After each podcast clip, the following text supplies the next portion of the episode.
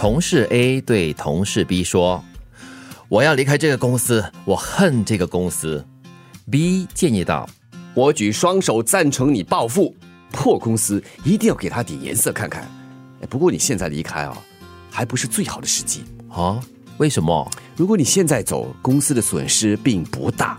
你应该趁着在公司的机会，拼命去为自己拉一些客户，成为公司独当一面的人物，然后带着这些客户突然离开公司，这样公司才会受到重大损失，非常被动。哦，A 觉得 B 说的非常有理，于是努力工作，得偿所愿。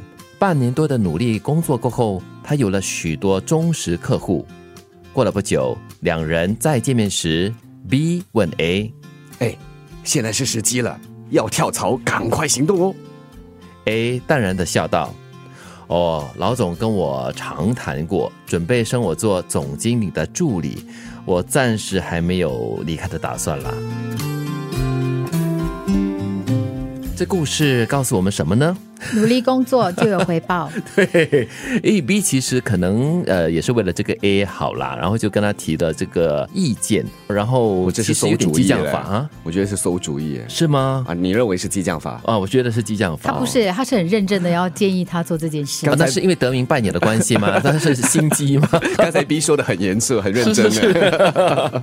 不过都有可能啦，对不对？嗯，对对，当都有可然有可能能。但是他他真的是演变成了一个所谓的激将法了。是，所以很重要的就是哦，不论你做什么事啊，你一定要找到那个原动力。这原动力可能是被人激的，这原动力可能出于一些憎恨、一些负面情绪，但是呢，它却推动你去努力、专注的做一些事情，结果有了好的成效。这种方法哦，可能是要用在对的人身上才可以起效用吧。因为用在一些可能真的是很负面情绪的人哦，可能未必真的会有效哎。嗯，其实他也提醒了我们在职场上呢，很多时候你可能或者说不时你都会觉得说，哎，为什么我付出这么多，我有付出了，为什么没有得到老板的那个认同？有可能是你的那个方法错了。对，你没有达到老板预期的那个效果，是但是如果你很认真的去去完成它，我觉得一定会被看到的。，对，我觉得这个故事哈，主要是因为 A 的付出没有被看到，所以才有这个怨恨。但是如果 A 讨厌这间公司是另外一些原因的话，比如说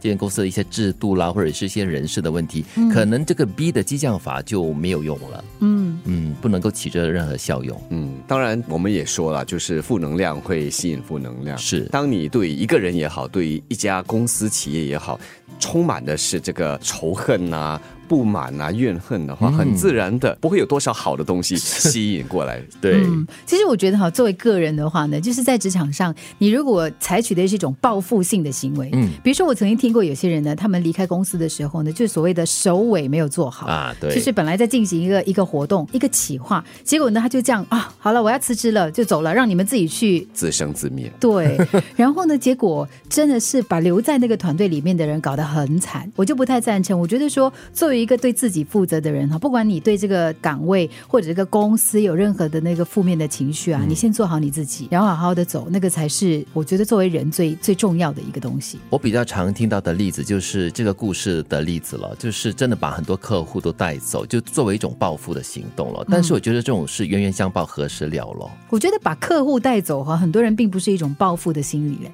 他就是一种，嗯，应该说他觉得是他耕耘的。然后呢，可是，在商业上哈，它有一定的商业法的，就是你比如说你是一个公司的销售经理啊对对然后你到另外一家那个竞争公司去的时候，你把客户都拉走，其实，在形式在公司法上面好像也是也是会受到制裁的。这是职业道德的问题、啊。对嗯，一个人的工作只有付出大于得到，总会让人真正看到你的能力大于位置，才会给你更多的机会，替他创造更多的利润。